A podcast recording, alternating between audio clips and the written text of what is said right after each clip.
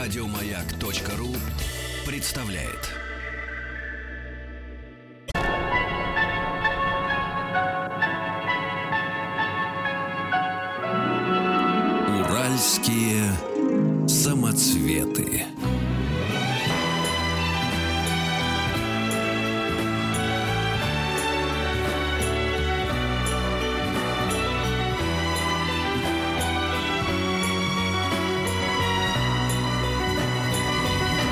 Спутник кинозрителя.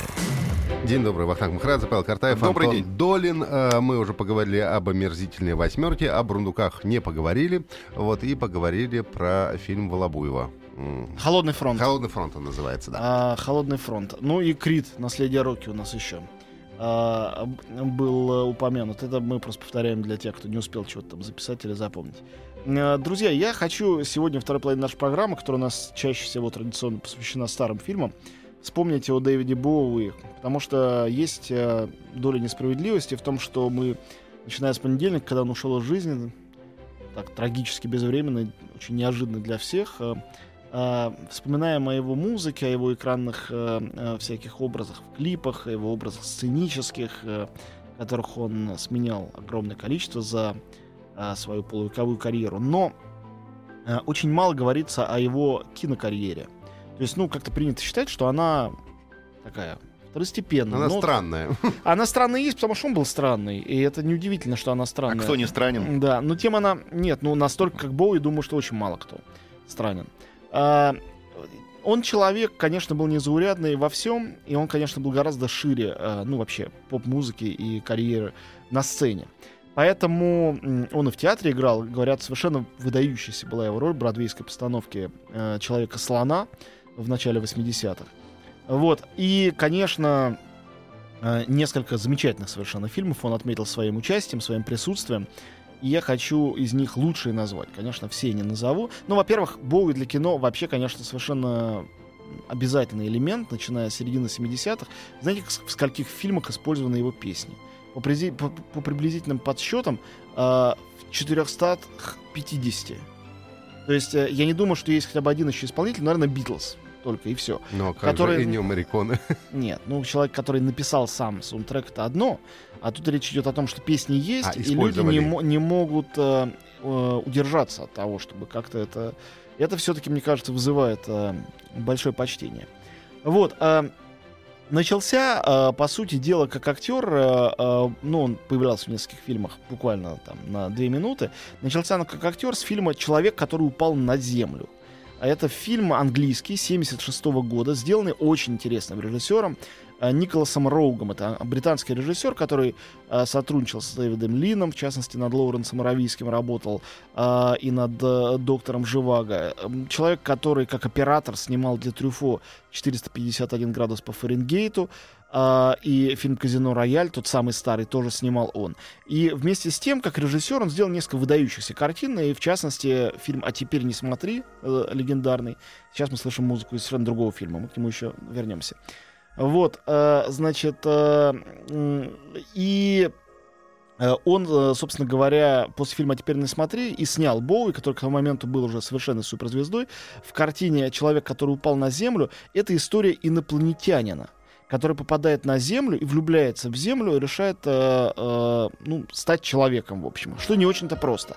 И мне кажется, в каком-то смысле для Боуи это была решающая, определяющая роль, потому что он и был инопланетянином, или, во всяком случае, и- Автобиографичная работа. играл в него абсолютно.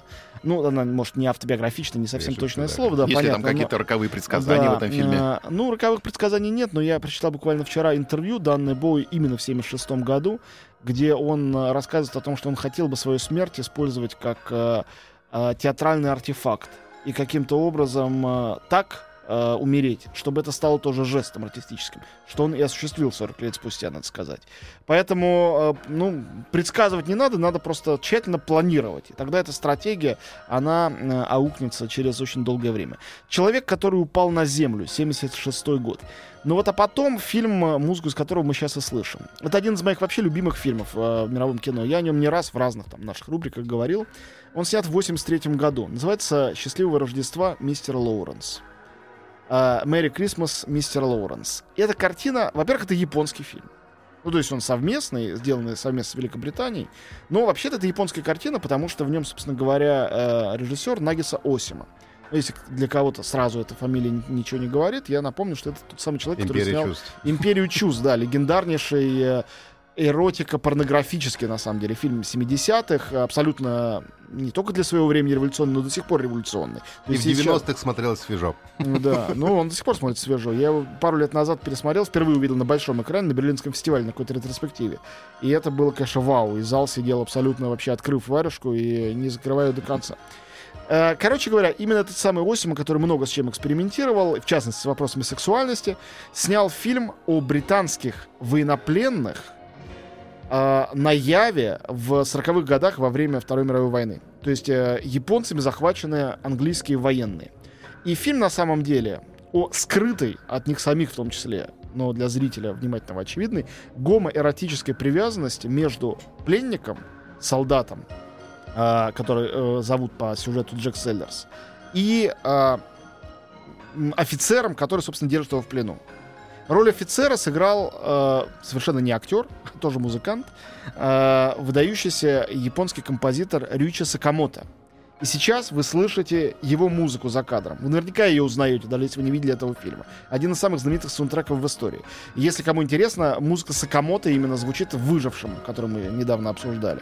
Он выдающийся композитор, он пишет для всего мира, не только для Японии. Короче, там он сыграл самурая, влюбленного военнопленного, из-за этого его мучающего. А военнопленного сыграл, собственно говоря, Дэвид Боуи.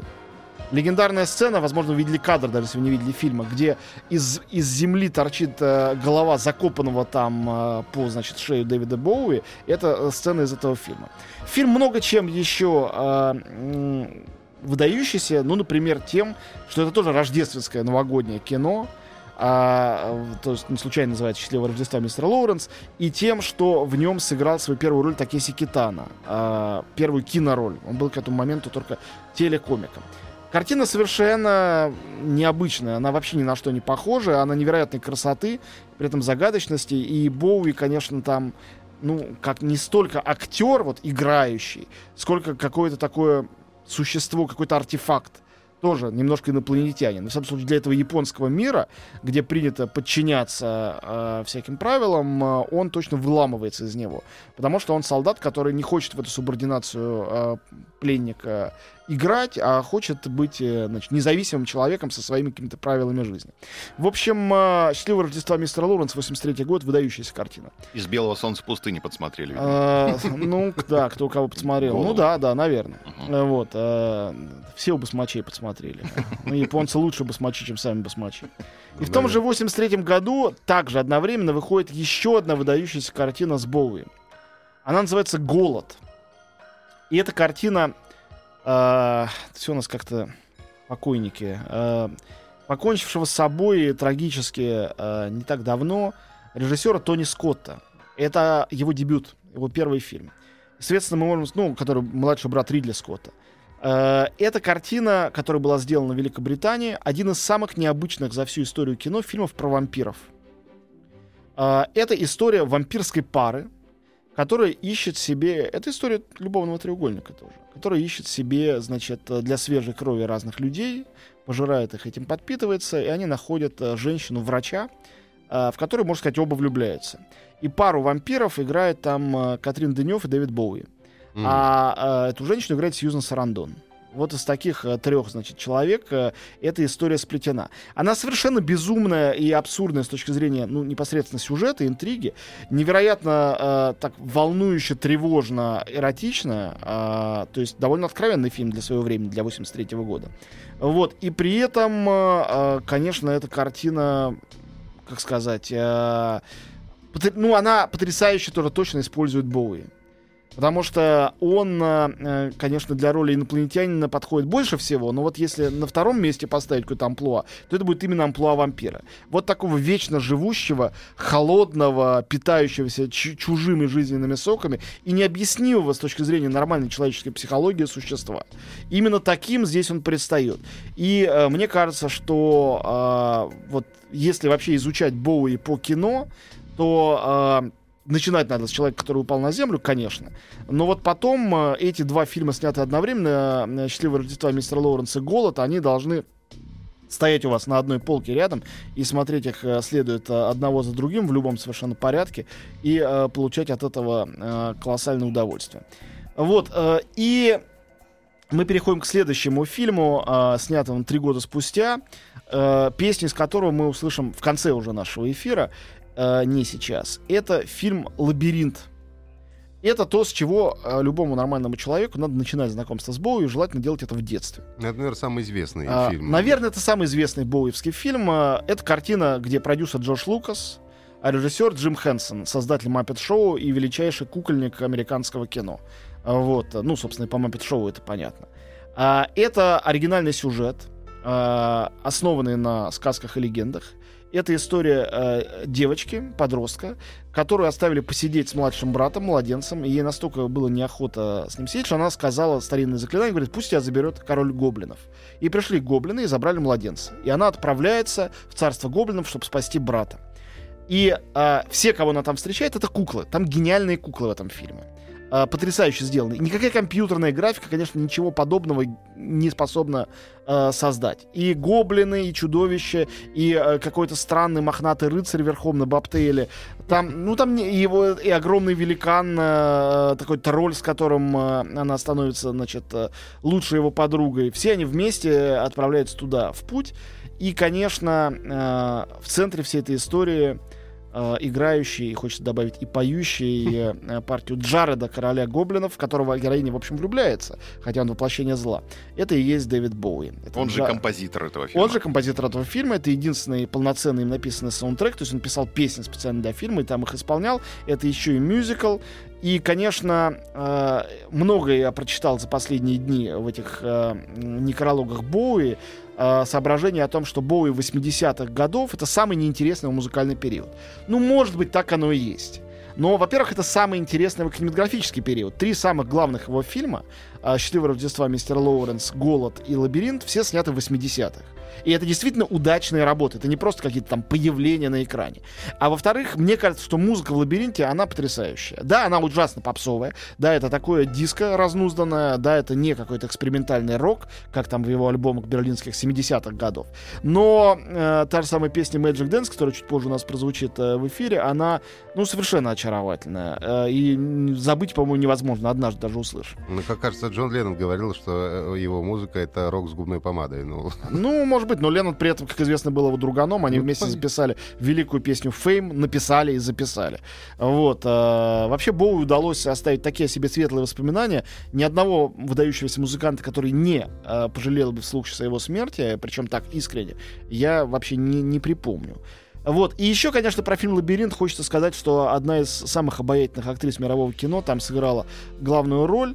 А, ну, просто э, это такой поразительный, немножко печальный момент, то, что эта актриса, пока она была девочкой и совсем молодой девушкой, она была, ну, просто, по-моему, сногсшибательна.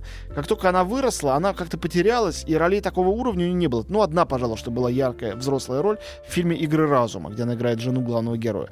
Но за исключением этого, все это ее молодые роли. То есть, прежде всего, это роль молодой Дебры в «Однажды в Америке», а потом, когда она уже с- была девушкой, как бы подросшей, роль в «Реквиеме по мечте», по-моему, совершенно потрясающая.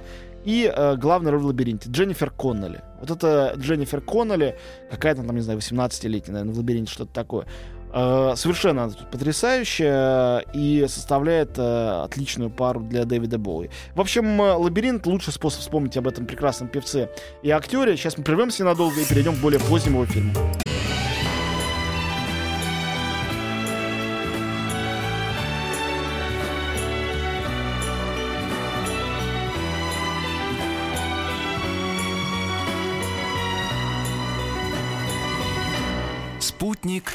Кинозрителя.